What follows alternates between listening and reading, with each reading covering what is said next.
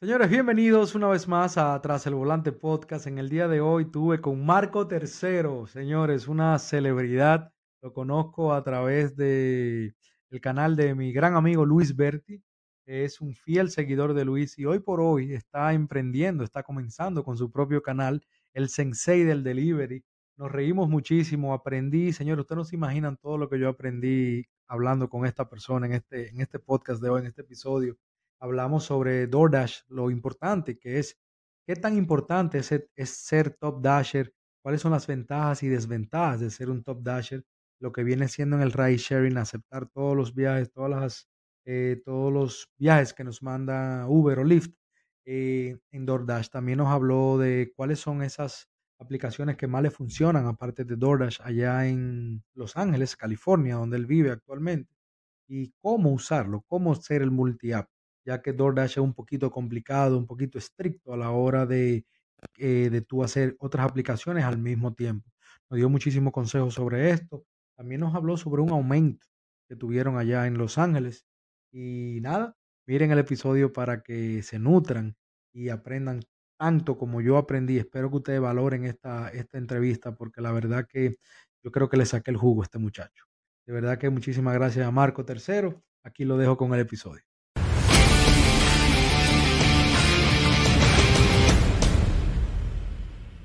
Hermano Marco, Marco Tercero, el famoso Marco Tercero. Tú sabes que te conozco por Luis Berti. Sí, eh, ¿qué tal? estás, Hugo? Un placer. Todo, bien, todo bien, un placer conocerte. Muchísimas gracias por haber aceptado la invitación al podcast.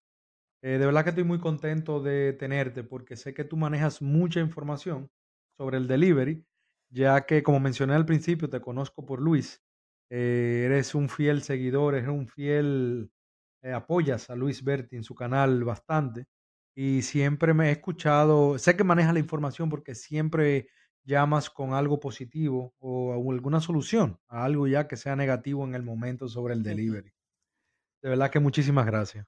No, no, no, el placer es mío, Hugo. Yo también he tenido la oportunidad de estarte, estar viendo tu trabajo y la verdad que creo que ah, tal vez concordaremos que yo siento que hay una gran necesidad de información, porque yo a veces noto que estas compañías, llámese Rashare, llámese de delivery, como que por alguna razón les conviene, o sea, mostrarte algo, pero no todo.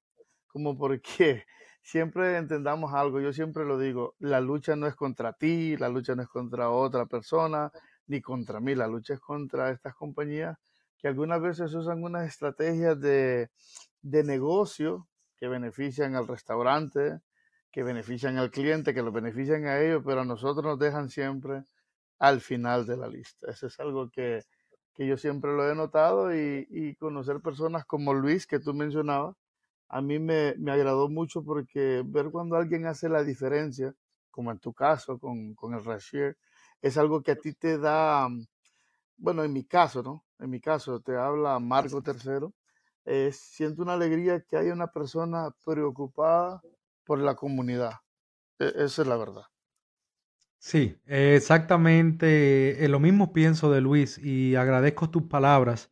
Eh, ya en un momentico vamos a entrar en el tema de que tú también vas a ser parte de esta, de, de esta ayuda que le estamos brindando a la comunidad que tanto lo necesita hoy por hoy.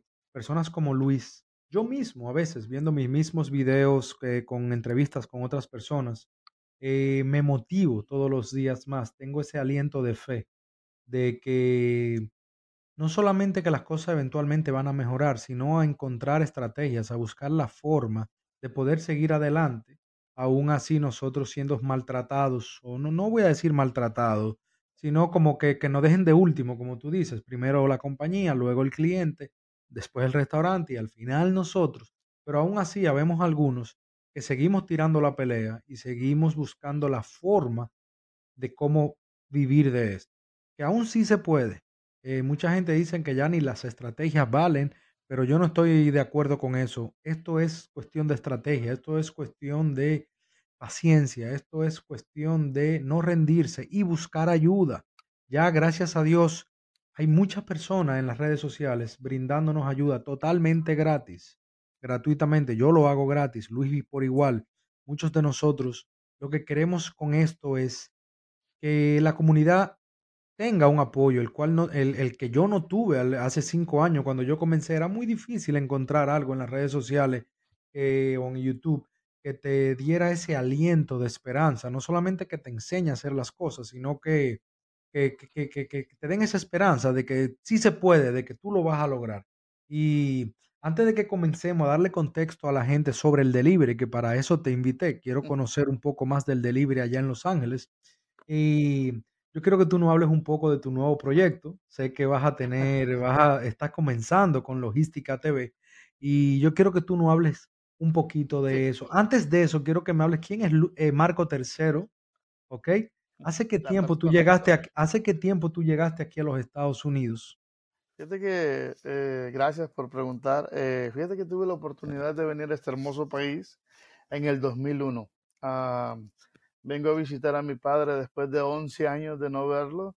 Ah, yo estaba estudiando ingeniería industrial en esa época y bueno, eh, sabes que te voy a decir algo curioso.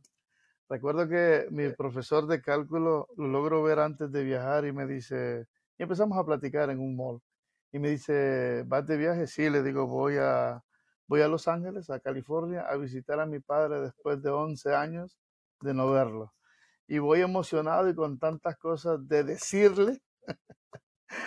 ¿Te imaginas un muchacho 11 años de no ver a su padre desde los 11 años y, y a la vez pues conocer, o sea, salir por primera vez del país, ¿no? Viajar. ¿Tú eres de dónde? ¿Tú eres de dónde, Marco? Tú eres de Honduras. Honduras, Honduras y estamos buenos con la baleada y el pollo. La baleada, oye, me encantan la baleada. La baleada es el burrito con habichuela, huevo, ¿verdad? Mira, eh, es que en sí es la tortilla.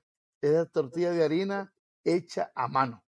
Ya tú le puedes poner eh, una baleada sencilla.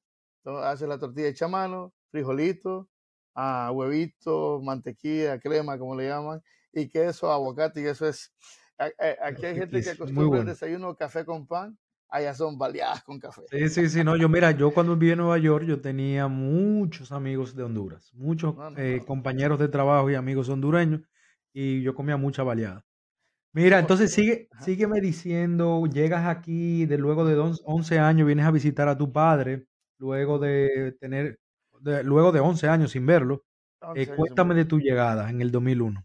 En el 2001, pues para mí es un gran impacto venir de un país tercermundista como es Honduras.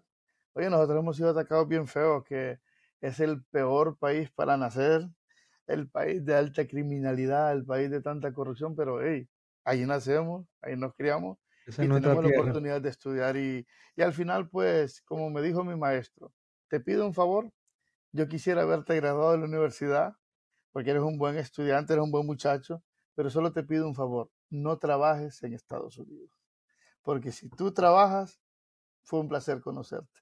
Y bueno, eso pasó. Empezamos a trabajar, se dio una cuestión de que ya empiezan los números a, a descuadrar la vida ya con la de acá, dices tú, bueno, vamos a hacer un intento y, y pues nada, nos quedamos, nos quedamos trabajando, de ahí para allá echamos para adelante, aprendiendo de todo un poco y, al final, después de tantos años eh, de trabajar en diferentes trabajos, caía esto que es lo del mundo del delivery y tú me preguntas ahora, me hubiese encantado conocer este trabajo hace muchos años porque la verdad siento que hay una gran diferencia en tema cuanto dinero, en cuanto a impuestos, en cuanto valor tiempo y yo siento, mucha gente escucho decir, este es un trabajo de, búsquete un trabajo de verdad.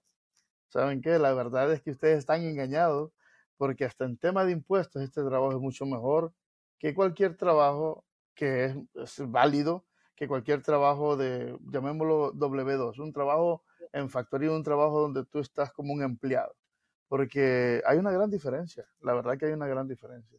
A raíz de eso hemos visto un incremento de personas que han dejado sus trabajos a raíz de esto que pasó de hace dos años, que no quiero decir el nombre, porque sé que hay un problema ahí en mencionar nombres de lo que pasamos, de este tremendo problemita del virus y todo esto.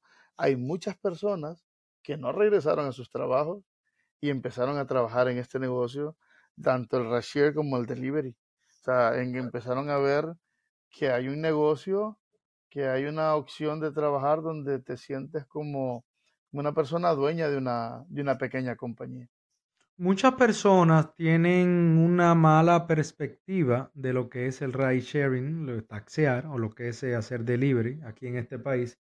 Pero yo soy lo que digo que el que comienza a hacer esto se vuelve adicto a este trabajo, no solamente por la flexibilidad que tenemos en el horario, de que tú mismo armas tu propio horario, sino también que las ganancias, tú eres el dueño de tu salario, de tu cheque. Tú dices de cuánto tú quieres el cheque esta semana. Dependiendo de tu esfuerzo y las horas que tú le pongas, tú sabes que vas a hacer una X cantidad de dinero. Eh, tiene su pro y su contra. También soy de opinión que parte eso luego de la pandemia, como mencionaste, vinieron muchas personas que se quedaron sin trabajo y entraron al mundo del ride sharing y del delivery. Por eso también estamos pagando ahora mismo los bajos precios que nos están pagando, porque que ya son demasiados conductores. Yo escuché, vi una noticia en estos días que ya Uber tenía, en lo que ya iba de año, que ya tenían un millón de conductores nuevos, por lo menos en el ride sharing. No sé en el delivery cómo está la cosa, pero tú sabes lo que son un millón de conductores extra. Coño, ya por eso es que no nos dan las promociones que nos daban hace dos años, por eso es que ya no nos pagan lo que nos pagaban hace dos años, pero bueno, eso es otro tema, pero sí estoy de acuerdo contigo, que además de que tiene mucho que ver y con lo que de mucha gente menosprecia lo que es ese trabajo y desde que comienzan a ver los números o a hacer el trabajo, bueno, pues, se quedan siempre. Mira, yo me perdí un poquito. Tú llegas a Estados Unidos, llegas en el 2001, llegas a conocer, a ver a tu papá nuevamente. Eh, ¿Cuándo tú comienzas a hacer ride sharing? Yo eh, tengo entendido que tú comenzaste haciendo Lyft, ¿verdad? Sí, yo empecé haciendo Lyft antes, dos años antes de que explotara la pandemia, pero ah, lo hacía part-time. Eh, fue como en el 2018. ¿Cómo entraste en el mundo del ride sharing? ¿Cómo entraste a Lyft?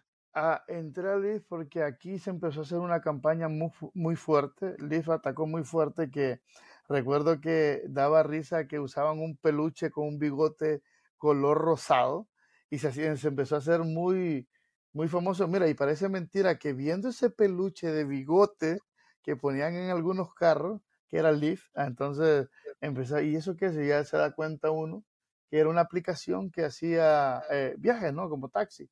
Y entonces empezamos a conocer personas que trabajaban en eso. De hecho, era una madre de un compañero de, de mi hijo en la escuela. Recuerdo que le vi el carro y le pregunté. Y ella me empezó a explicar. Y me empezó a decir que le iba bien, que era dueño de su tiempo. Y dijo, me llama la atención. Entonces ella me dijo, mira, te voy a dar un consejo. Eh, yo no le puedo decir a alguien que deje de trabajar para que se dedique a esto. El mejor consejo que te puedo dar es tómalo como un part-time. ¿Ok? Y ya después, cuando tú te hagas experto, tú mismo te vas a dar cuenta si merece la pena hacerlo tiempo completo o no. La cuestión es que a mí me fue fatal. Tuve una mala experiencia horrible, horrible. Me, tocó, oye, yo tenía en, en esa época eh, no, de hecho te miento. Yo compré un Nissan Sentra 2016 y exactamente ese año yo empecé en Lyft. Porque recuerdo que mi carro estaba cero millas y tuve un cliente que se subió a mi carro y me dijo, mm", empezó a ver para todos lados, no me gusta tu carro. Tenía como unas mil millas mi carro y el carro estaba impecable. Y me dijo, ¿sabes qué? Te voy a poner un rating bajo porque no me gusta tu carro no se me hace acondicionado para mi categoría. Entonces lo volteé a ver, yo le digo, pero mi trabajo es llevarlo a un lugar de la mejor forma posible y segura. No, pero no me gusta tu carro. Entonces ahí fue donde empecé a ver algo que a mí no me gustó, que uno se expone muchas veces a clientes que ponen ratings bien raros, donde, no, o sea, nuestro trabajo en sí es tratar de llevar a una persona de forma segura a un lugar, pero de repente yo pienso que estas aplicaciones cometen un gran error a que abarquen, yo sé que lo hacen para la comodidad del cliente, pero en este caso yo noté algo que digo, oye, mi carro está bien, no es lujo, no es un carro lujoso, digo, si quiero un carro lujoso, de repente no sé si en esa época había como ahora, ¿no? Que hay Uber de, de, de, de estas camionetas grandes que son más lujosas, pero él quería algo lujoso, tal vez pagando poco. Recuerdo que la carrera eran como cuatro dólares. Entonces todavía quería algo más lujoso y dije yo, esto no me está gustando. Y al final, de hecho, terminé con una mala experiencia trabajando de noche, con unas personas que desgraciadamente estaban un poquito tomadas, pero muy respetuosos conmigo, pero desgraciadamente no soportaron el, el trayecto del camino y se vomitaron todo en el vehículo. Y en aquella época dije, Dios mío, si esto va a ser siempre, yo tiro la toalla. Y sabes qué, tiré la toalla. Y dije, no más, ya no sigo en esto. Y contento porque ya tenía hasta mi sticker para ir al aeropuerto. Y dije, yo no sigo en esto. Y en eso conocí Uber Eats. Y ahí la cosa cambió. Ahí ya, ahí la cosa cambió. Eso fue en el 2017 que yo ya empiezo en Uber Eats, trabajando los fines de semana y ratos en las tardes. Y ya cuando explota la pandemia, es donde yo ya me despego a trabajar full time y mi mundo cambió completamente. Tú trabajaste durante la pandemia, Uber Eats. Uber Eats y, y de ahí empecé en Dordas porque yo Dordas lo miraba diferente porque había que pagar con una tarjeta. Digo, no, eso es mucha pérdida de tiempo. Pero de ahí eh, empecé a escuchar compañeros que hablaban de programas de catering, de programas de órdenes large y que generaban más de mil dólares a la semana, que unos generaban mil quinientos y otros generaban dos mil dólares. Y es que lo que pasó que aquí en California, lo de la pandemia fue una mina de oro. No, en todo lado. Llegabas a hacer, mira, mucha gente no me cree, hasta 400 dólares en el día sin ningún problema.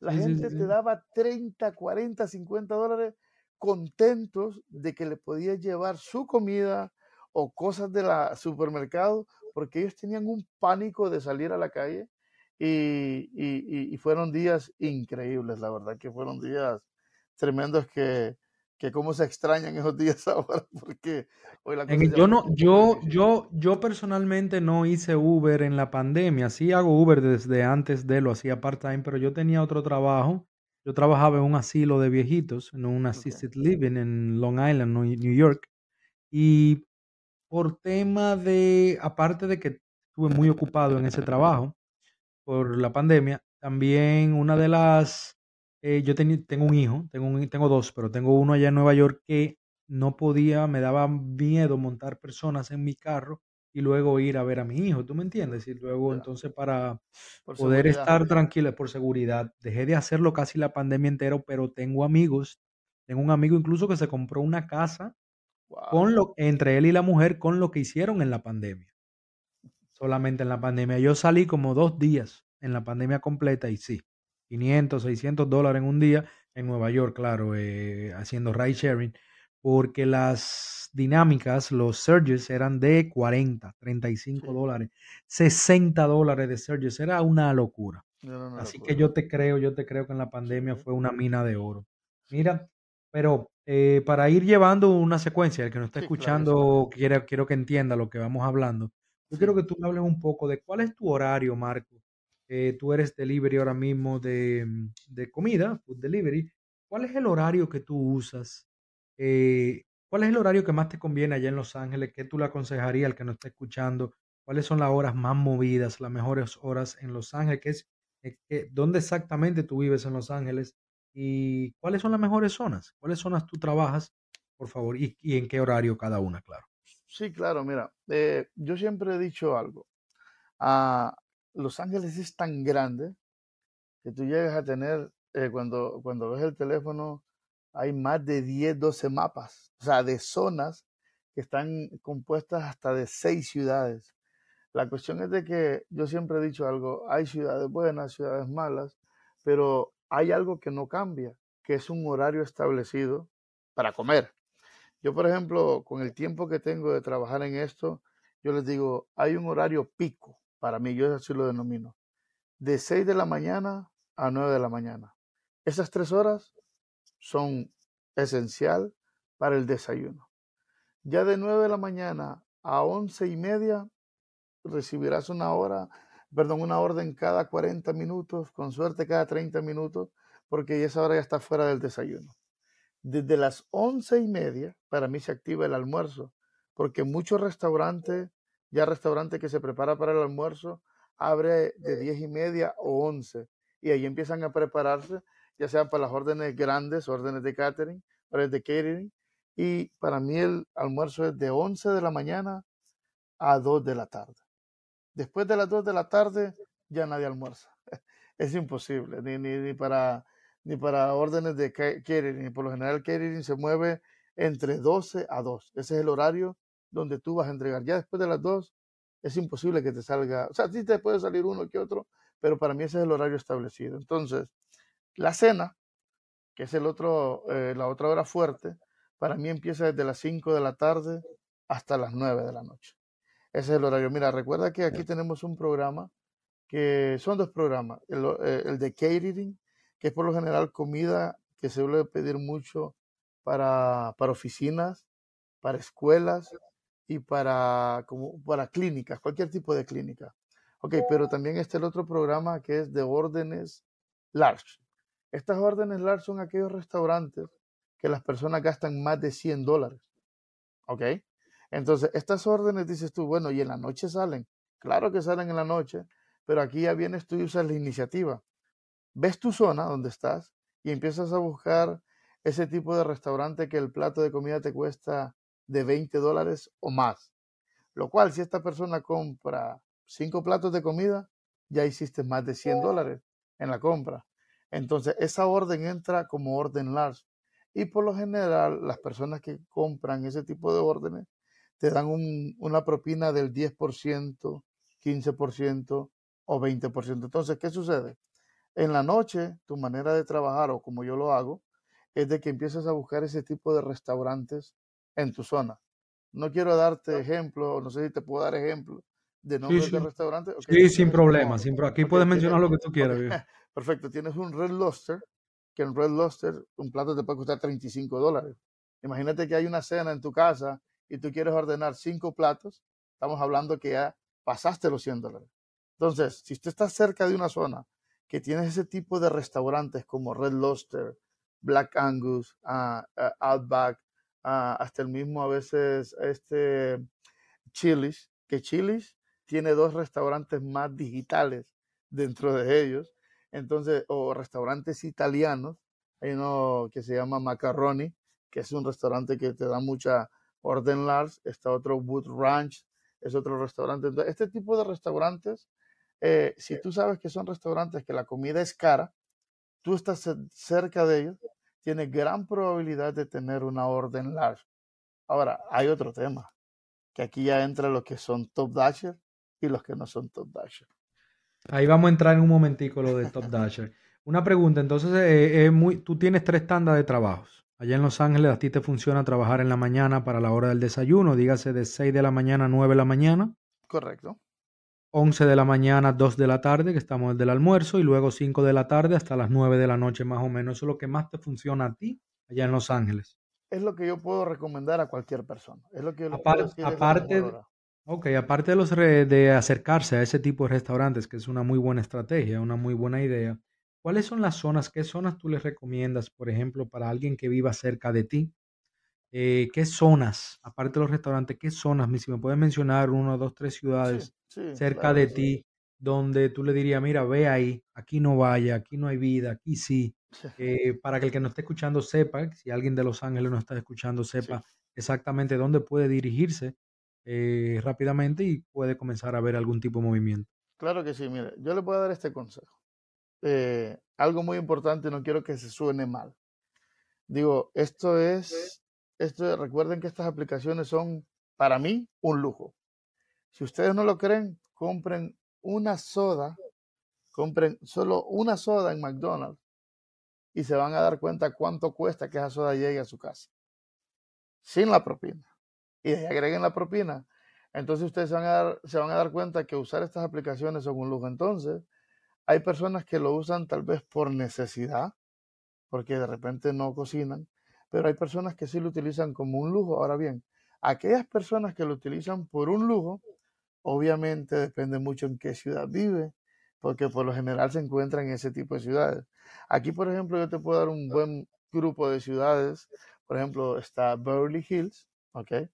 Está lo que es el área de West Hollywood, ¿ok? Esta es una área que, que tú la puedes encontrar como Eco Park, que Eco Park es un área muy buena. Eh, si te quieres ir más para el sur del valle, está una ciudad que se llama Tarzana. está otra ciudad que se llama Nordrich, se encuentra otra ciudad que se llama Calabazas, que Calabazas yo tal vez creo que la han escuchado, que es donde muchos famosos cantantes viven, boxeadores también. Y, y ya para el lado de aquí, buscando para Long Beach, está también Huntington Beach, está lo que es Anaheim, pero una parte ya donde están los parques de Disney, California, que es donde, mira, esto es muy simple, hay que buscar las áreas donde, te lo voy a poner de esta manera, donde vive la clase media. No quiero poner estereotipos de blanco, afroamericano, donde vive la clase media. Obviamente la clase media vive en zonas más seguras que son un poco más caras y en ese tipo de ciudades tú puedes llegar a sacar mayor beneficio porque yo le voy a, te, hago una pregunta. Bueno, no haces delivery, pero ¿qué tú crees que hace bien un viaje? Lo que te paga, en este caso yo que hago DoorDash, lo que te, la orden que te consigue el restaurante o lo que te da de propina el cliente. Yo, digo que la, yo diría que la propina. Exactamente. En nuestro trabajo del delivery, como pienso que en el Rashid también, una buena orden la hace la propina. Entonces, si tú estás trabajando en un área, como te digo, no quiero poner estereotipos, pero si hay mucho hispano, que nosotros no tenemos esa cultura de la propina. Esa costumbre de la propina, totalmente de eh, acuerdo. No la tenemos porque, oye, mi hermano, aquí nos toca mucha gente hacer dos trabajos. Y dices tú, oye, gano el salario mínimo. Imagínate ganar 15 dólares la hora, 16 dólares la hora que está ahora. Y dices tú, voy a dar una propina de 10 dólares. Son casi 45 minutos de mi trabajo. Entonces, yo entiendo eso. Entonces, digo yo, bueno, en este caso, pues yo no trabajo esa zona. Digo, voy a trabajar otra zona. Ahora, hay personas, hay conductores que sí les gusta este tipo de zona a veces por el idioma, que es mucho más fácil comunicarse, que esa es otra, otra situación muy importante. Eso es algo muy importante, el idioma. Claro. Pero eh en mi caso, el mejor consejo, te mencioné algunas ciudades, pero en mi consejo es, es cuestión de, usémoslo como sentido común, en las ciudades donde uno sabe que hay gente de clase media o rica. Acércate a esas zonas, abre la aplicación de comida de DoorDash, en mi caso, y, y pon para llevar. Y ahí automáticamente se activa un GPS en la aplicación y te muestra todos los restaurantes que están en esa ciudad. Y ya de esa manera tú ya vas escogiendo ese bonche de restaurantes, vas viendo promociones de los restaurantes y cuáles son más caros. De, esa manera, acércate a ellos y es cuestión de esperar. Es cuestión de claro, claro, no, muy bueno, muy bueno. Gracias por, gracias por el consejo. Tú que mencionaste ahorita eh, lo del Top Dasher, yo te tenía una pregunta. Pasa muy, eh, es muy parecido la situación de ustedes, por lo menos en DoorDash, eh, con nosotros en cuanto a la aceptación, la aceptación de los viajes. Tú sabes que Uber y Lyft te premian. Si tú tienes una aceptación alta, te premian diciéndote, oh, tú eres ahora blue, de blue pasaste a gold, de gold pasaste a platinum, whatever. Ya yo ni me acuerdo porque yo no le doy importancia a la aceptación. Yo filtro mucho los viajes y cojo los viajes que a mí me conviene. Entonces, eh, así considero que gano más dinero, respetando a todo el que coge todos los viajes, pero así que a mí me funciona y tengo algunos colegas también que le va igual. Nosotros no le damos mucha mente a la aceptación. ¿Qué tan importante? Eh, eh, déjame eh, reformular la pregunta.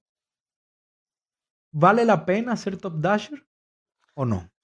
Bueno, mira, te voy a decir esto. Digamos que haciendo delivery yo tengo cuatro años, cinco años. Y tengo de ser top dasher casi dos meses. Voy a cumplir dos meses con este mes de mayo lo cual he sido una persona que aplicaba el sistema que tú aplicas, porque yo aprendí con Luis. Y tú sabes que Luis es un declinador compulsivo, le pongo yo. Entonces, hubo un tiempo, y lo voy, a, lo voy a decir de esta manera, y creo que lo que dijiste primero va a concordar con esto, acerca de la cantidad de drivers que hay ahora. Hubo un tiempo que ser declinador merecía la pena yo noté un patrón porque a mí me fascinan los números, creo que me has visto haciendo muchas veces, sacando cuentas. Y a veces te puedes volver loco hacer muchos números, pero había un número que a mí me estaba molestando. Que desde noviembre del año pasado yo empecé a ver, en mi caso, ¿no? Yo tengo, tenía el, tengo el programa de órdenes large. Yo empecé a ver que ya no me aparecían tantas órdenes large. Porque para ser honesto, en Dordas, lo que te hace ganar dinero es ese programa. Sin ese programa, Dordas es una, una aplicación normal. Porque en programas de órdenes large, a ti te salen órdenes de 100 dólares, órdenes de 80, 60, 40, son muy, muy normal. Y en aquella época, antes de noviembre del año pasado, yo podía estar conectado, ponle 80 horas. Y mi tiempo activo era un chiste, 32 horas.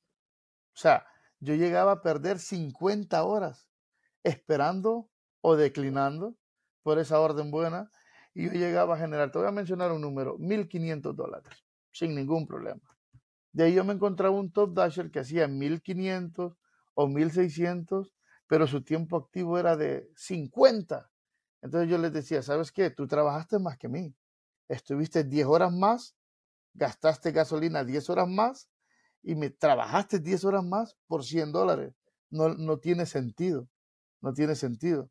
Pero esa persona era top dasher. Esa persona era top dasher. Entonces yo decía, no me interesa ser top dasher. Pero sabes que a partir de, de noviembre la cosa cambió mucho. Yo siento que Dordas, yo lo tengo claro porque yo veo los números. Yo siento que Dordas empezó a dar cuenta que muchos que teníamos ese que tenemos ese programa de, de catering de órdenes large.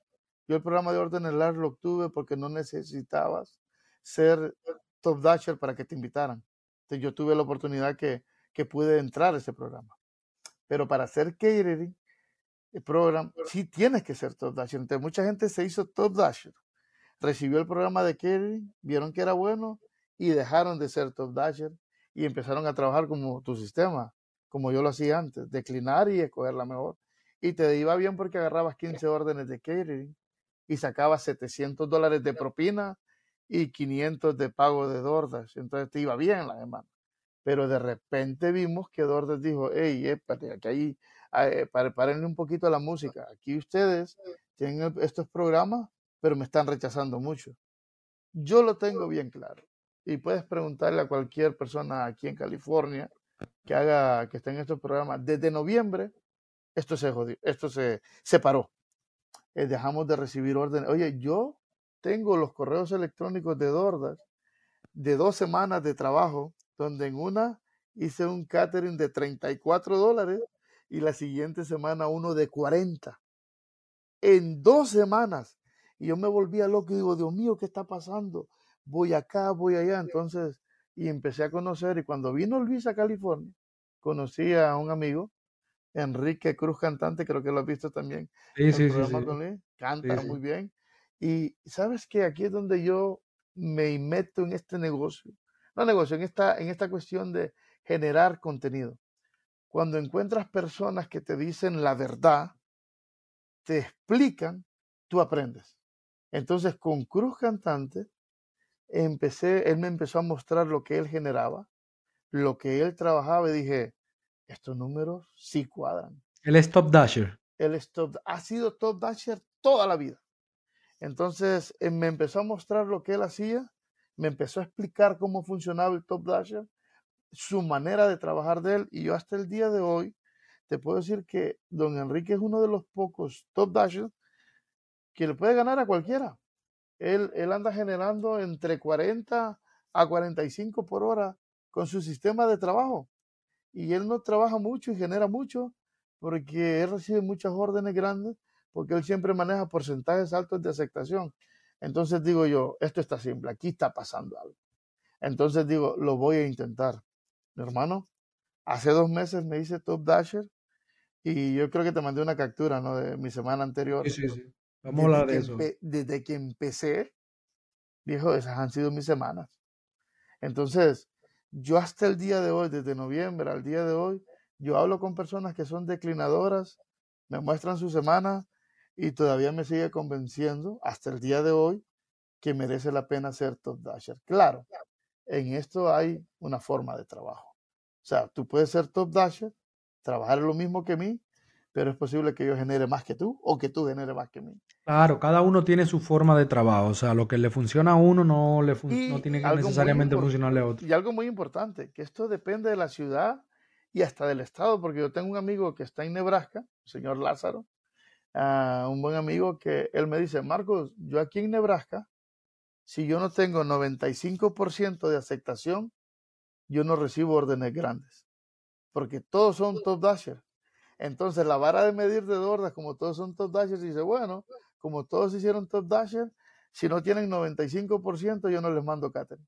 Si él baja 92, no recibe ni una orden más. Notamos que Dordas ha hecho algo. Tú sabes que es una información muy valiosa. Yo al igual, así como te gusta lo del contenido, crear contenido para aprender y eso, yo a todo el que traigo aquí, para mí que tú, yo considero mi podcast como una universidad gratuita para mí.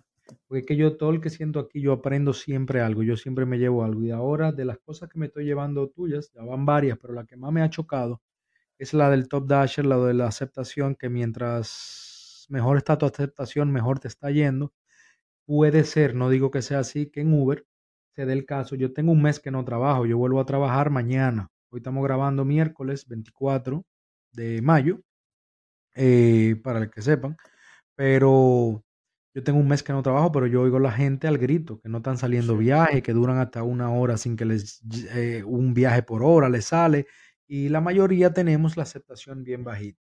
Antes de yo irme hace un mes no era así, a mí me estaba yendo bien, pero puede ser que ese sea uno de los problemas que está pasando hoy en Uber y Lyft, que no nos están mandando la cantidad de viajes que nos mandaban hace dos meses, mes y medio. Entonces lo voy a comunicar en mi, lo voy en mi comunidad, vamos a ponerlo a prueba, a ver cuánto de nosotros podemos subir la calificación de aceptación, a ver si hay algún cambio, al igual que lo que está pasando en el delivery. Eso que tú dices, Hugo, es lo que yo le puedo recomendar a alguien. Yo no le puedo decir a una persona, hágase top dasher. Mira, de hecho, te voy a contar una, algo curioso. Yo perdí dos amigos porque me hice top dasher. no me digas, no me digas. No es broma te lo digo en serio, yo perdí dos amigos que se enojaron conmigo cuando yo me hice top dasher, porque es que hay veces que nosotros tenemos eh, una mala idea de las cosas y yo siempre he dicho algo, no hay nada peor en la vida, Hugo, que no hacer algo que, que uno quisiera hacer. Entonces yo les puedo recomendar esto. No sé en el research si funciona, pero de repente intenta llegar a ese nivel y pruébalo. Si es la ciudad, si es la zona y no te funciona, definitivamente ese sistema no funciona en tu ciudad o en la zona que tú estás. Trata de aplicar la, mejor estrategia. Entonces, yo les digo a las personas, en mi zona que yo trabajo, intenten ser top dasher, hagan esto de lunes a jueves. Es como hacer esos viajes que a uno no le gusta, pero uno tiene que mantener un rating por lo menos arriba de 80 cuando llegue el viernes, porque entre viernes y domingo es cuando la mayor cantidad de órdenes large te salen. Y yo te voy a decir algo, ¿eh? eh tengo un hashtag, ahí te va. algo que se me ha quedado una frase. Dos semanas, bajé el domingo a 64, ¿ok? Entonces, porque me dieron un consejo, me encontré un, top dasher que me dijo que él declinaba mucho y yo le quise hacer, ¿no? Hacer si era, cierto. Y recuerdo que yo bajé a 64%. Mira, Hugo, han sido las semanas más tristes para mí, porque es como que yo hubiese sentido que Dordas me dijo, te castigo. Y no empecé a recibir ni una orden large hasta que llegué a 80% otra vez. Y de hecho que yo me molesté mucho porque tras que subí a 80%, me cayó mi primer orden large de 45 dólares. Y dije, dije, o sea que... ¿Cuánto, ¿Cuánto tiene que ser el porcentaje de aceptación para tu ser Top Dasher? ¿80? No, el porcentaje de aceptación tiene que ser 70. Y mira que hay algo curioso, ¿eh? Mira, cuando tú empiezas de cero, todo está en rojo, ¿ok? Cuando llegas a 50%, tienen un programa donde te aparece un diamante, donde te dicen, bueno, tienes 50%, nosotros te vamos a dar preferencia a darte órdenes cuando esté despacio. Y te agregan una opción que es muy buena, que te ponen un signo más cuando te hacen una oferta. Por ejemplo, te dicen, esta orden es de 9 dólares y a, la par aparece el signo más o plus, como le quieras llamar. Entonces, eso significa que esa orden va a acabar en más dinero. Entonces eso te ayuda porque dices, bueno, puede acabar, pero te puede sorprender que a veces pueden ser 50 centavos más o pueden ser 20 dólares más, tampoco es que es algo preciso. Pero, ¿qué es lo curioso? Que cuando llegas a 50%, te cambia el color del número. De 0 a, de 0 a 49, los números están en rojo. ¿Ok? Cuando llegas a 50, el número se, se, pone en color amarillo-naranja. ¿Ok? Cuando llegas a 70, tú eres top dasher. Pero sigue en color naranja-amarillo. Cuando llegas a 80, se pone en verde. ¿A, qué te familiariza esos colores? Las luces. Cuando vas manejando, ¿no? Rojo, pare, amarillo con precaución y verde usted es libre. Entonces, ese, ese sistema es bien curioso que ellos lo utilizan en la forma de irte subiendo el porcentaje, donde tú lo estás viendo. Entonces, cuando tú llegas a verde, que es 80, es como que si la aplicación te dice, mantente ahí. Y sabes qué? Eh, son bien estrictos cuando tú bajas, porque yo ya lo he vivido dos semanas, que a mí me castigan. Yo lo digo así, no, no me da pena decirlo. Sabes que lo voy a poner a prueba, lo voy a poner a prueba en el ride sharing, lo voy a compartir con mis compañeros también de la comunidad, a ver si hay alguna diferencia. Digo, voy a comenzar a trabajar mañana también, voy a ver qué es lo que está pasando y de ahí tomamos una decisión. Mira, eh, Marco, yo quisiera saber, eh, muchísimas gracias por la información de Top Dasher, muy, muy, muy interesante. Eh, déjame aclarar algo, porque conozco la gente, conozco los haters esto que yo estoy hablando tienen que entender algo y yo se los explico siempre. Yo estoy en California, estoy en Los Ángeles. Aquí en California hay una gran diferencia y no, no quiero que piensen que el Estado hay que se creen grandes. No, no, no, no. Aquí tenemos una manera de un sistema de pago completamente diferente a donde estás tú ahorita. Por ejemplo, yo recibo un ajuste semanal y eso ayuda mucho. Y yo, por ejemplo, yo te puedo decir que yo cada semana, yo recibo un bono el martes de 300 dólares debido al millaje y el tiempo que trabajé. O sea, eso ayuda. O sea, yo no quiero que de repente una persona que está en Miami diga, bueno, ¿cómo es que Marco dice que gana eso? Pero yo puedo hacer lo que él me dice y yo no lo gano. Claro. yo quiero hacer una aclaración también. Aprovecho el momento para que este el consejo. Tú lo dijiste al principio también en uno de tus consejos, pero yo en todo, casi todos mis episodios doy el mismo consejo. Lo que me funciona a mí no necesariamente tiene que funcionarte a ti. Aquí estamos hablando de lo que le funciona a Marco lo que le funciona a Hugo Burnigal y al mismo tiempo también estamos en mercados diferentes. Exactamente. Yo vengo de Nueva York, ahora trabajo en la Florida, yo sé, soy ejemplo vivo de lo que es la diferencia de mercado, que es, es algo increíble, así que no crean que porque a Marco le está yendo de tal forma ya en Los Ángeles, es más, ni siquiera el que vive en Los Ángeles también, en California, no tiene que ir igual que a ti, lamentablemente, porque cada uno tiene su forma y estilo de trabajo. Qué bueno que me hiciste esta aclaración. Una pregunta, aparte de DoorDash, que no hemos ido solamente hablando de DoorDash, ¿qué otras aplicaciones tú usas o cuál tú recomiendas allá en, California? ¿Cuáles son, cuáles te dan beneficios? ¿Cuáles son las tus favoritas o cuáles tú recomiendas para usar? Mira, yo eh, hago Uber Eats, dejé de hacer Uber Eats ah, porque para mí DoorDash lo que gana DoorDash a las demás aplicaciones son estos dos programas que te digo.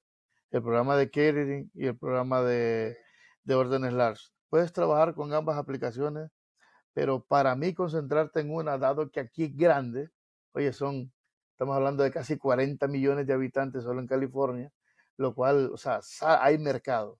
Entonces, tú puedes trabajar solo con una aplicación si gusta. Trabajar con dos o tres es bien complicado porque no siempre te van a salir viajes al mismo lugar. Y de hecho, DoorDash te castiga mucho si ellos ven que tú estás haciendo, ah, como que dice, las eh, dos, dos aplicaciones al mismo tiempo y ven que tú te desvías mucho, ellos tienen cinco minutos. Si ellos ven que en cinco minutos tú te estás desviando mucho, ellos te castigan y te pueden cerrar la cuenta. Uber, ¿qué es lo que te hace Uber? Uber viene y te quita la orden. Te la quita. O sea, completamente desaparece de tu, de tu, de, de tu aplicación y hay de ti si no regresas esa orden al restaurante. Entonces te vas a meter en un problema, porque Uber sabe que estás haciendo otra orden de otra aplicación. Entonces, eh, es bien complicado trabajar con, así como trabaja Luis, que yo lo miro que él trabaja hasta con tres, cuatro aplicaciones. Aquí en Los Ángeles, yo no digo que no se pueda, pero tienes que ser una persona que conoce bien tu área, tu zona, manejar tal vez con dos teléfonos que te hace más fácil comparar capturas de pantalla antes de agarrar la orden para ver si van para el mismo lugar. Pero aquí las dos aplicaciones fuertes son, para mí, DoorDash y Uber en cuanto a comida. De ahí, pues obviamente está Growhub, que Growhub tiene un sistema que, que, es un poquito complicado, que es un mapa muy grande, pero que Growhub, si tú no haces sketch, mi hermano, vas a estar todo el día esperando que te salga una orden si no haces sketch. Otra aplicación que he estado utilizando que, que me está gustando el sistema, solamente que ahí es al revés, es Rodi. Rory, Rory una he, escuchado, he escuchado mucho hablar de esa aplicación últimamente. Es una aplicación que me gusta mucho porque salen muchas órdenes de farmacia y son órdenes que yo las hallo muy fácil de hacer.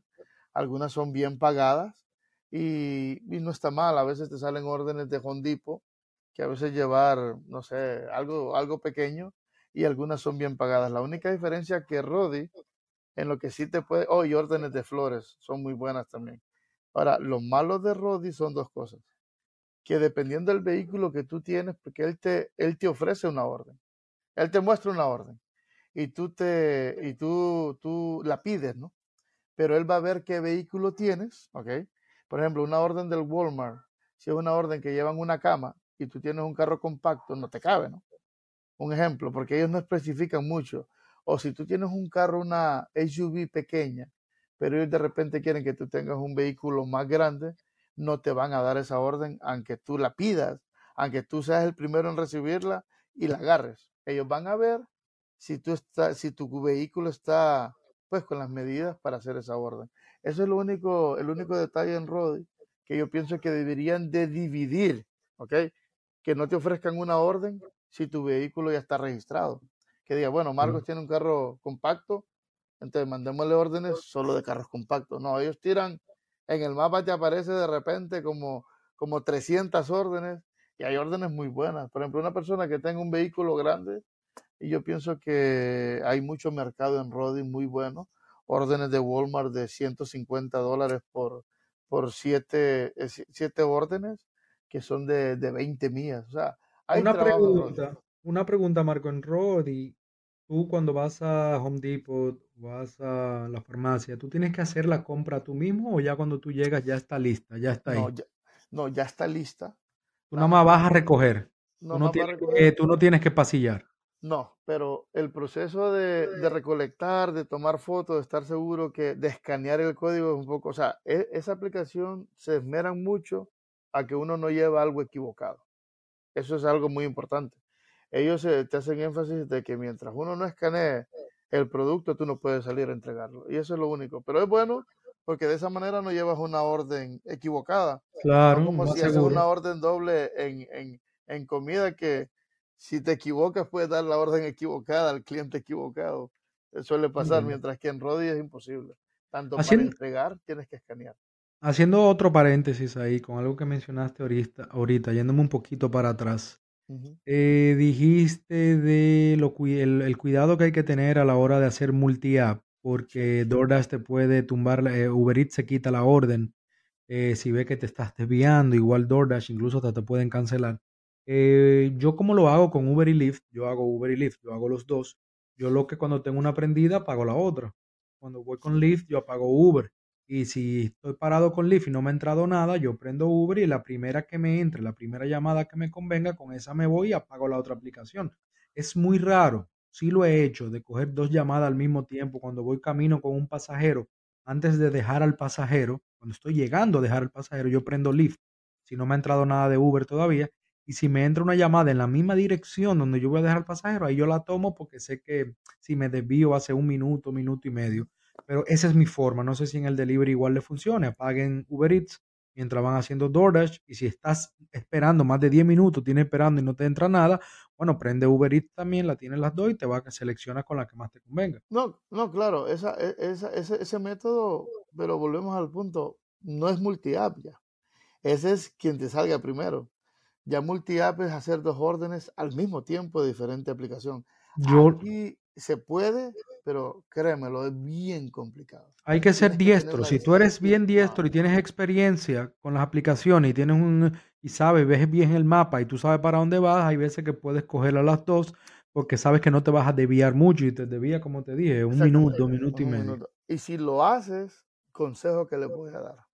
Prioricen eh, DoorDash.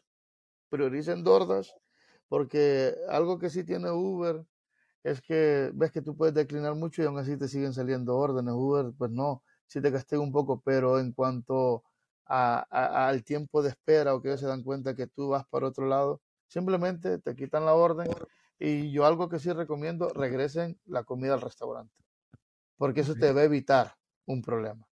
Porque si te quedas con la comida es peor la cosa. Pero en el caso de DoorDash, yo siempre les digo, tomaron dos órdenes, prioricen DoorDash, porque DoorDash no te va a perdonar. DoorDash te va a cerrar la cuenta y no va a ver cómo tú puedas apelar, porque ellos saben que tú estás en otra dirección. Ellos, ellos ven, ellos ven, y ahí es donde yo a veces Ah, me, da, me da cólera cuando un cliente dice que no recibió su orden porque ellos ven cuando uno entrega.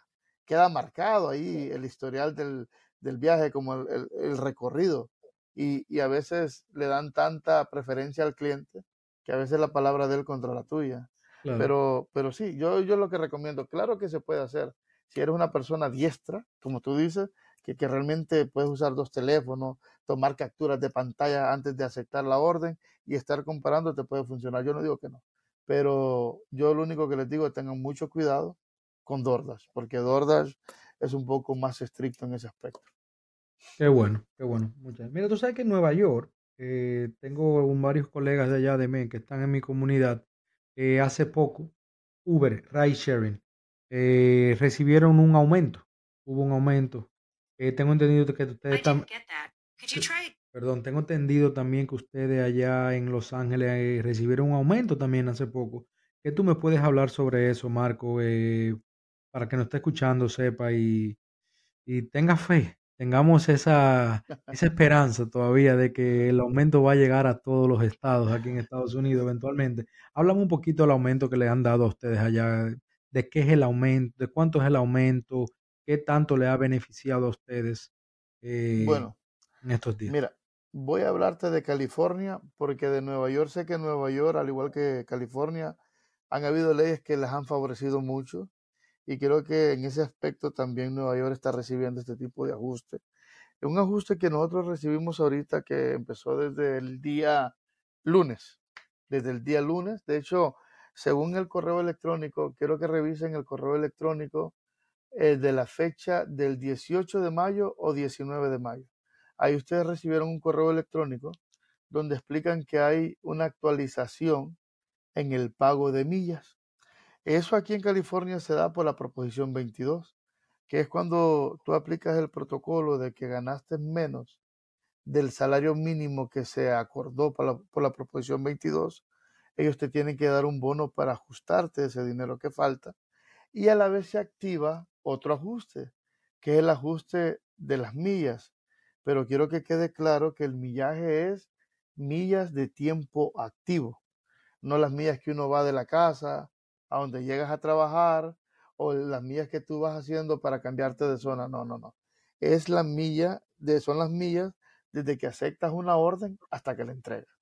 Entonces, ese millaje, desde el año pasado, parece que hubo, bueno, hubo un aumento al salario mínimo y por ende también hubo un aumento en las millas y por lo que se da a entender es de 4 centavos.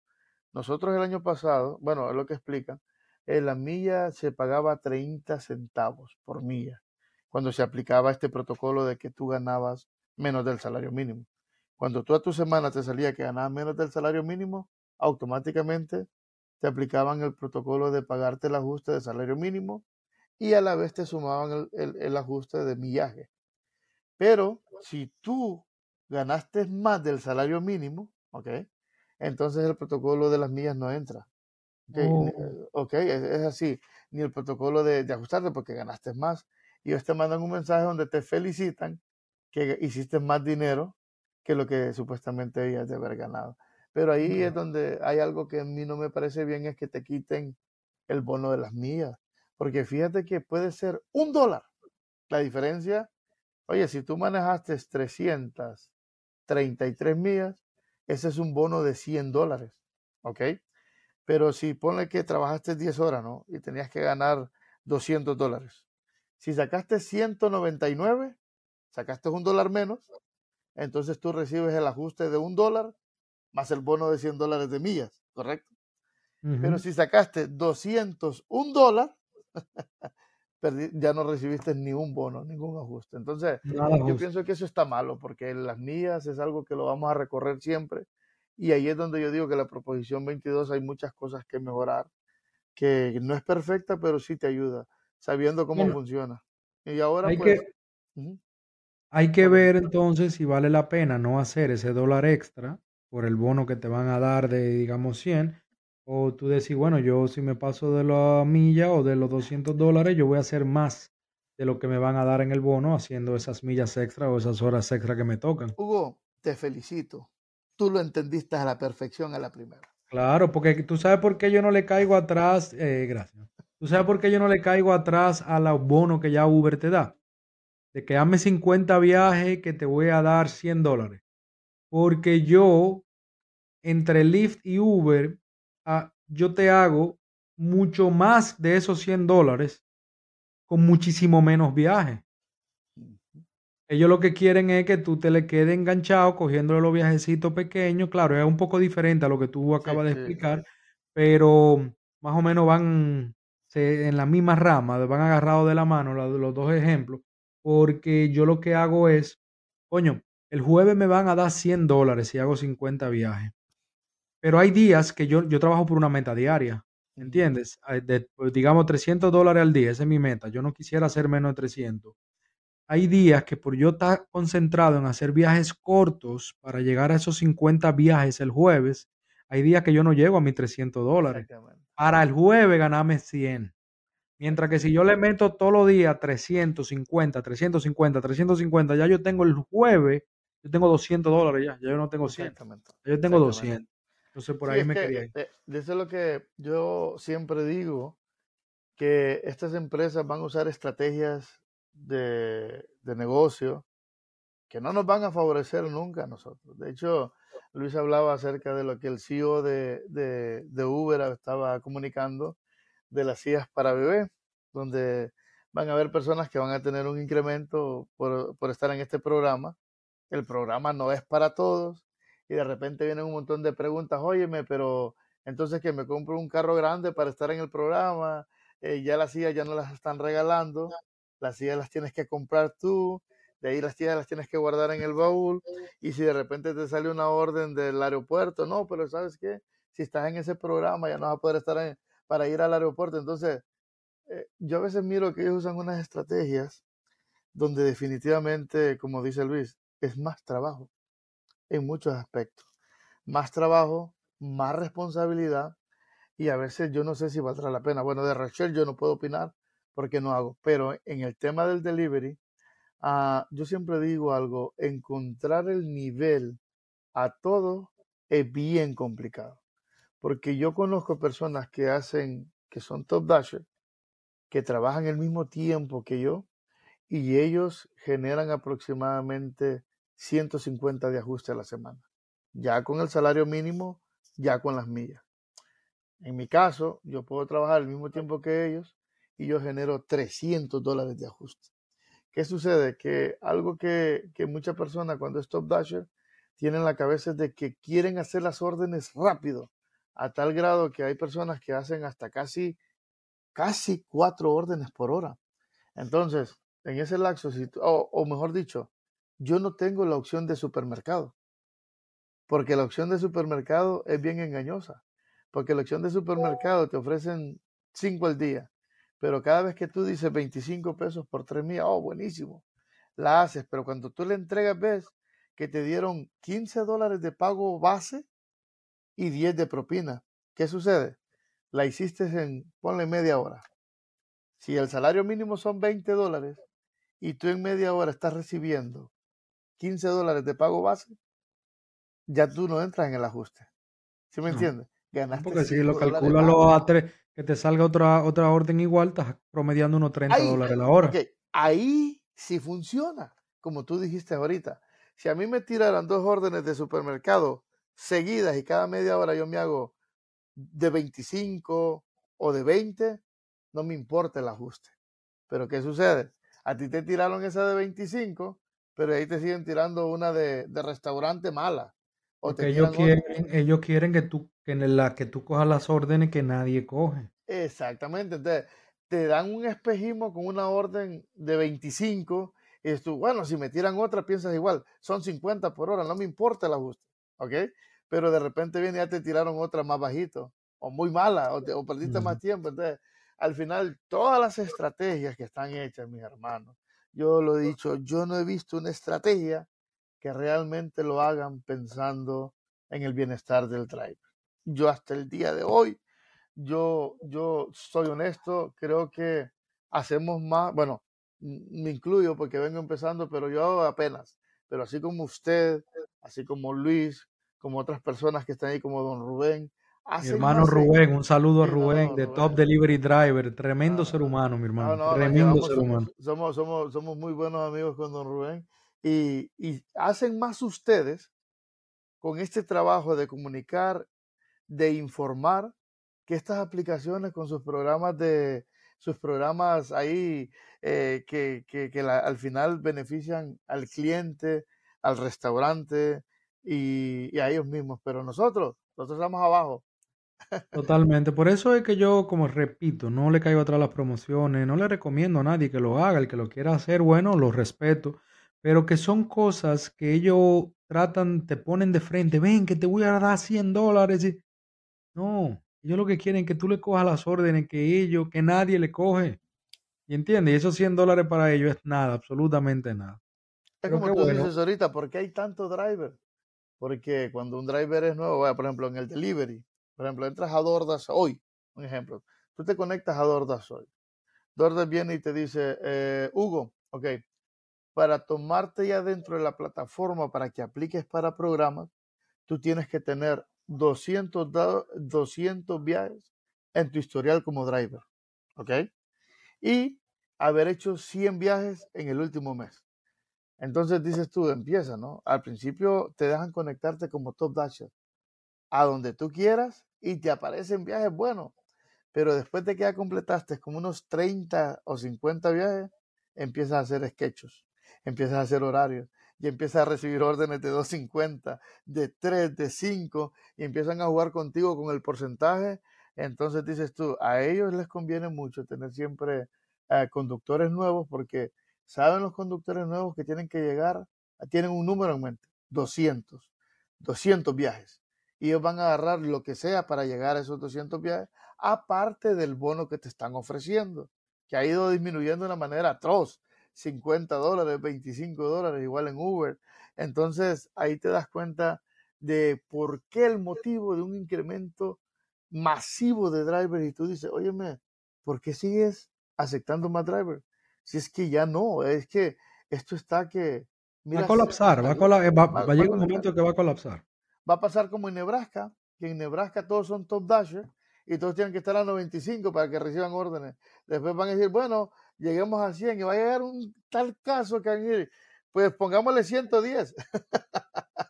No lo dudo, no lo dudo. Y, son capaces, no, son capaces de hacerlo. Pero, lo bueno es que nosotros eh, le buscamos la vuelta a todo y tratamos de buscarle la solución, ver el lado bueno. Yo soy una persona que hace mucho me desligué de todo lo negativo que hay en las redes sociales.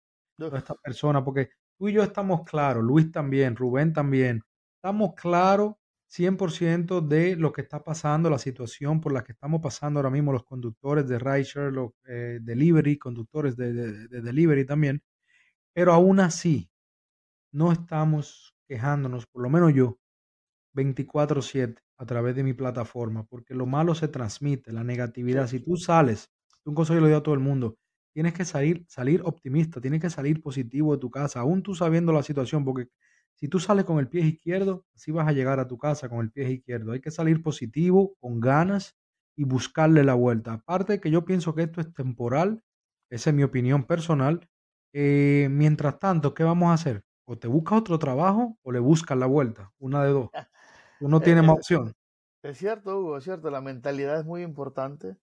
Algo, mira, yo algo que, que hago esto y que voy a empezar, ya subí mi primer video, no me vayan a criticar mucho, por el amor de Dios, que es el primero, pero como dices tú, va a servir como para, como, ahí, de ahí va a partir lo que viene adelante. Este va a ser no importa, no importa cómo salió el primer video, lo que importa es la información que tú estás transmitiendo. Exactamente. Y vamos a aprovechar, ya que estamos casi cerrando, eh, vamos a aprovechar, quiero que tú me hables un poquito de qué va a tratar Logística TV, qué te motivó. Yo, bueno, ya me dijiste lo que te motivó a crear contenido, pero hablan un poquito de Logística TV. Mándame cuando terminemos, por favor, eh, si tienes Instagram, canal de YouTube, todo, porque voy a poner aquí en la descripción del video. Este video va a salir como en dos semanas. Yo tiro mis videos todos los lunes, para que sepas. Ya tengo uno ya en queue para la semana que viene. Entonces, voy a poner en la descripción todas tus plataformas para que lo no esté escuchando te comience a seguir. Eh, háblame un poco de Logística TV. Ok, mira, sé que tú me estás diciendo Logística TV. Mira, en primera opción, ese era el nombre que iba a empezar mi canal.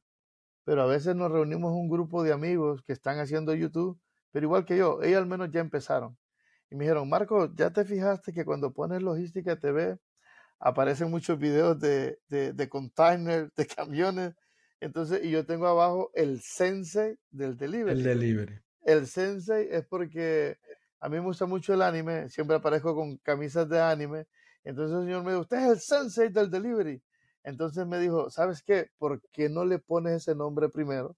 Y esta camisa la mandé a hacer cuando ya tenía pues la idea de, de Logística TV. Pero me gusta, me hace sentido, hace sentido que te aparezcan otras de logística, de container y eso, pero me encanta el sensei del delivery, muy original y si a ti te gustan mucho los animes, o sea...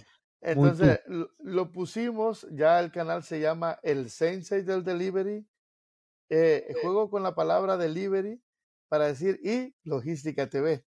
Entonces ese, ese, es el canal de YouTube, ya subimos un video, ah, eh, poco a poco vamos a ir subiendo más. ¿De qué va a tratar?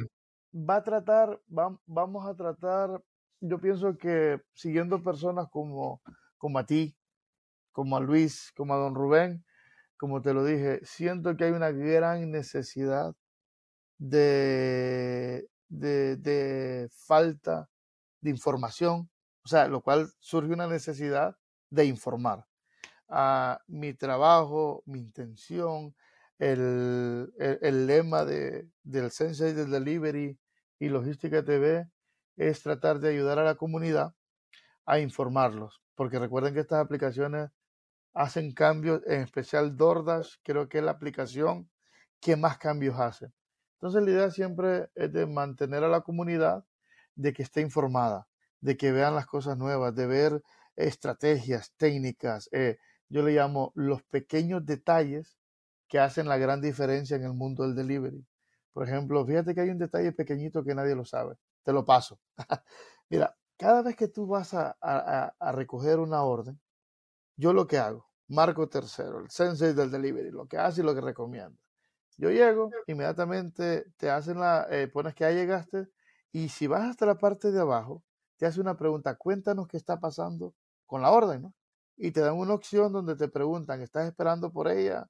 ¿Todavía está en proceso? ¿La tienda está concurrida? Y yo siempre pongo la orden todavía está en proceso, tienda concurrida y la mando. ¿Por qué?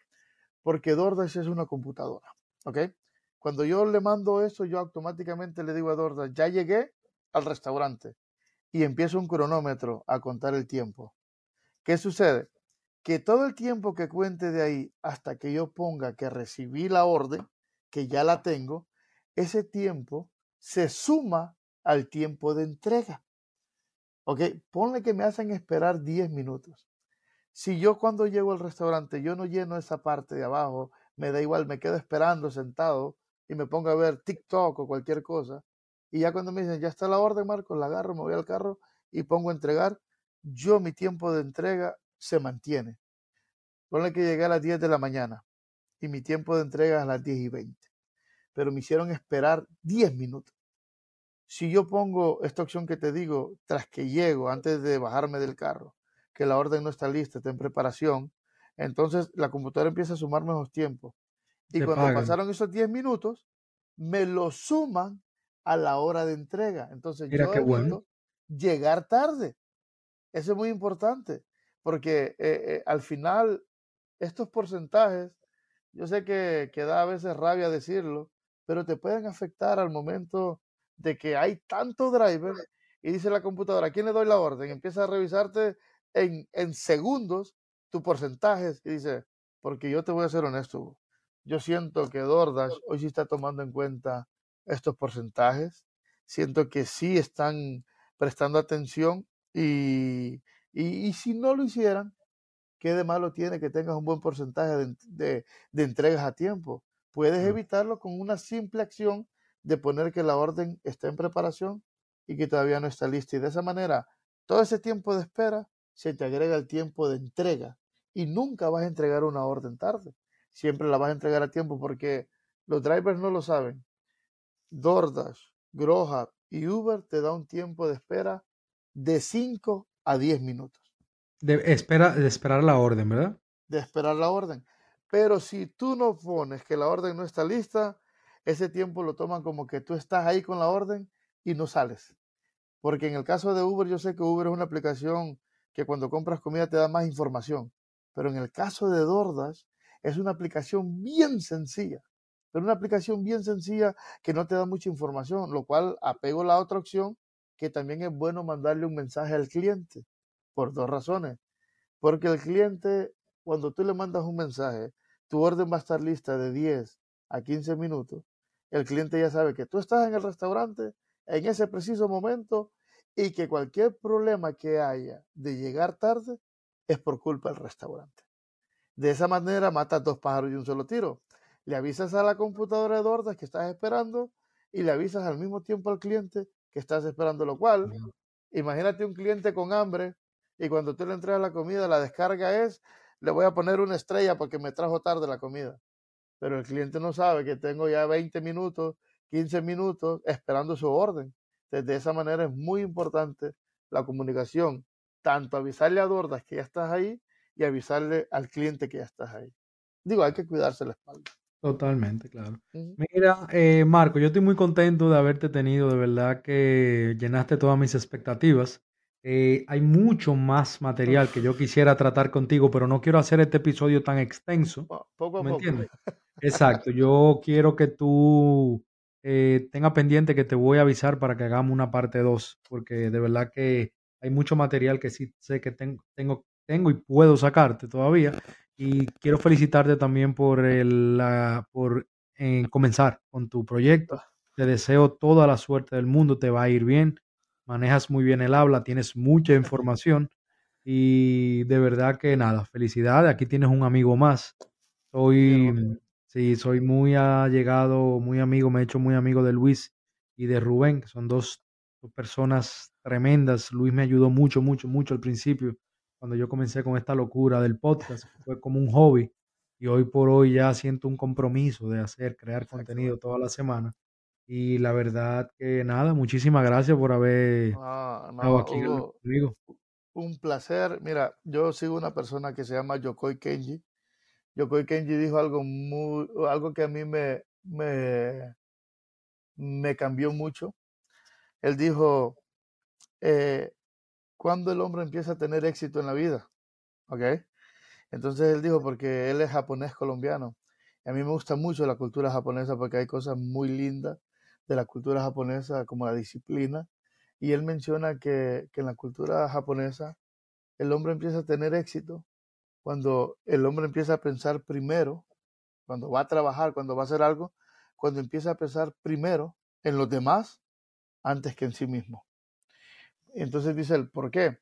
Porque una persona que quiere pensar primero en él es una persona que va a ser egoísta, una persona que va a ser orgullosa, una persona que va a ser mala persona, que se va, va, va, a llegar eh, sin importar a quién tiene que, por sobre quién tenga que pasar. Entonces eso es algo que a mí me impactó mucho y, yo, no, yo te agradezco a ti, le agradezco a Luis, le agradezco a Rubén, porque son personas que están en pro de ayudar a la comunidad. Mira, yo, yo les voy a decir esto y cierro con esto y por qué es la intención más grande de, de empezar a generar contenido. La comunidad más grande que hay en Estados Unidos de la minoría que ha llegado a este país que se me entiende, es la hispano-latina. Estamos arriba de 20 millones, no quiero darte un mal dato. Pero aquí en Los Ángeles, ver a la comunidad asiática es un espectáculo. Ver cómo Koreatown sobresale, ver cómo Chinatown sobresale, cómo ver la comunidad japonesa sobresale y ver que en el centro de Los Ángeles hay un edificio tan hermoso que el lobby está en el piso 89, que es y trae la bandera de Corea. Entonces dices tú, wow, ¿cómo es posible que nosotros siendo tal vez 10 veces más que ellos, ellos han logrado, digamos, posicionarse, encontrar la forma, encontrar las reglas del juego para tener mucho éxito en este país. entonces, eso es algo que a mí me motiva, tratar de llevar un mensaje donde mi mensaje más grande es la unidad, unirlos. Yo lo he dicho siempre, el día que nosotros entendamos como comunidad hispana, que el día que nos unamos, van a empezar a salir Mexican Town, Centroamérica Town, Caribbean Town, y van a haber edificios, condominios de 25 pisos y edificios en, el, en, el, en los downtown con sus banderas de sus respectivos países y ahí yo voy a decir empezamos a tener éxito en este país. Esa, esa, ese es mi mayor, mi mayor sueño, mi mayor intención, la verdad, eh, que la, nuestra comunidad crezca porque tenemos una gran virtud, somos trabajadores, pero necesitamos levantar un poco la cabeza para ver otras cosas más.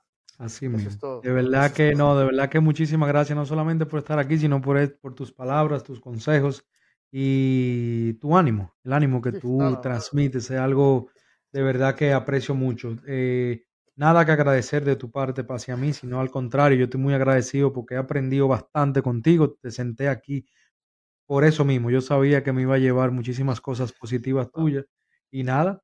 Eh, señores, eh, gracias. Si usted llegó hasta aquí, comparta este contenido, eh, dele like, así nos ayuda a que se lo recomienden a más personas y compártalo. Si usted cree que esto le va a ser de ayuda a alguna persona que usted tenga cerca que quiera comenzar a hacer delivery o está haciendo delivery y no le está yendo muy bien en estos momentos, aquí nuestro amigo Marco Tercero nos dio muchísimos consejos válidos para maximizar nuestra ganancia.